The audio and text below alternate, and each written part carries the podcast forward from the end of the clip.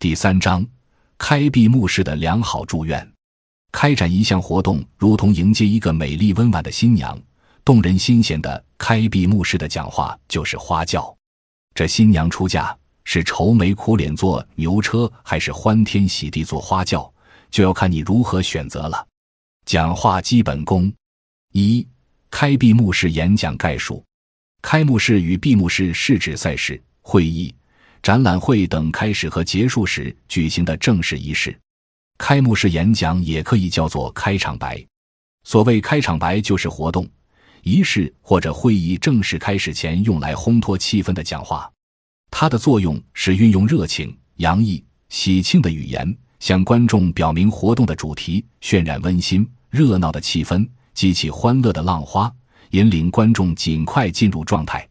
人们常说，良好的开端是成功的一半。作为一个活动的前奏曲，开场白说得好，能使活动在一开始就紧紧地吸引人的眼球。所以，开场白一定要努力创造出转轴拨弦三两声，未成曲调先有情的良好氛围，为活动的正式开始蓄势兴波。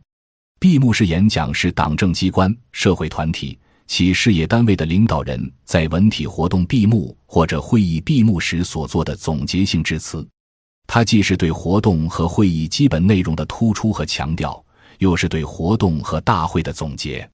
其作用主要是总结文体活动和会议的收获，要求继续推进活动，贯彻落实会议精神。因此，闭幕词要富有号召性。要充分运用文体活动参与人员和与会人员看到的和听到的活动方式、先进事迹和经验，进行深入分析和总结。要求学习、推广、促进工作要有较强的说服力、感召力。开闭幕式讲话稿的写作特点：一、开闭幕式演讲稿具有针对性。开闭幕式演讲稿的写作一定要把听众对象调查清楚，根据不同听众的年龄。职业、文化层次、心理状态以及兴奋点来确定演讲的内容，无的放矢、乱写一通是万万不行的。二、开闭幕式演讲稿具有情感性。开闭幕式演讲是一种有声音的感染艺术，既要以理服人，又要以情感人。讲话者要把火热的激情洋溢在讲话里，抒发在语调里，才能感染人、打动人。三开闭幕式演讲稿具有传声性，将无声的书面语言转化成有声的口头语言，这就要求开闭幕式讲话稿应具备传声性的特点。讲话稿的句子要简短，句式要变化，语义要明白，声调要顿挫，语气要自然，便于讲话者调动声音技巧来表情达意。四开闭幕式演讲稿具有鼓动性，在思想内容方面。议题要与听众紧密结合，主张要与听众荣辱与共，感情要与听众喜怒相通。在表达形式方面，要运用设问、反问、比喻、对比、排比、反复等修辞手法，借以增强感情色彩，激发听众情绪。这样，开闭幕式演讲稿就会富有鼓动性。二、开闭幕式演讲稿的写作方法和写作要求。开闭幕式演讲稿的写作结构通常由标题、称谓及正文三部分组成。一、标题。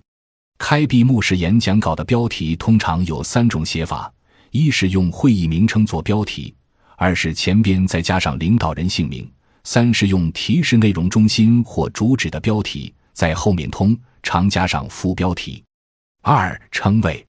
开闭幕式演讲稿的称谓一般写在标题下行顶格，称呼通常用“同志们”“朋友们”“各位代表”等。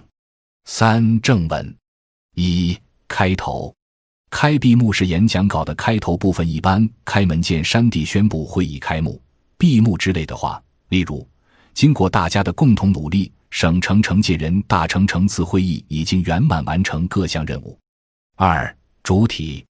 开闭幕式演讲稿的主体部分一般包括以下内容：会议的筹备和出席会议人员情况，会议召开的背景和意义，会议的性质、目的及主要任务，会议的主要议程及要求，会议的奋斗目标及深远影响等等。但写作中一定要把握会议的性质，郑重阐述会议的特点、意义、要求和希望，对于会议本身的情况如议程等，要概括说明，点到为止；行文则要明快流畅，评议要坚定有力，充满热情，富于鼓舞力量。三、结尾。开闭幕式演讲稿的结尾部分，一般都是祝大会圆满成功，期待今天专家们的精彩观点，预祝今天的论坛精彩成功，谢谢大家之类的话语。开闭幕式演讲稿的写作要求：第一，篇幅要求简短，快速切入正题，内容切忌重复啰嗦；第二，语言要求口语化，富有感情色彩，又要求生动活泼；第三。语气要热情友好，也要激动慷慨。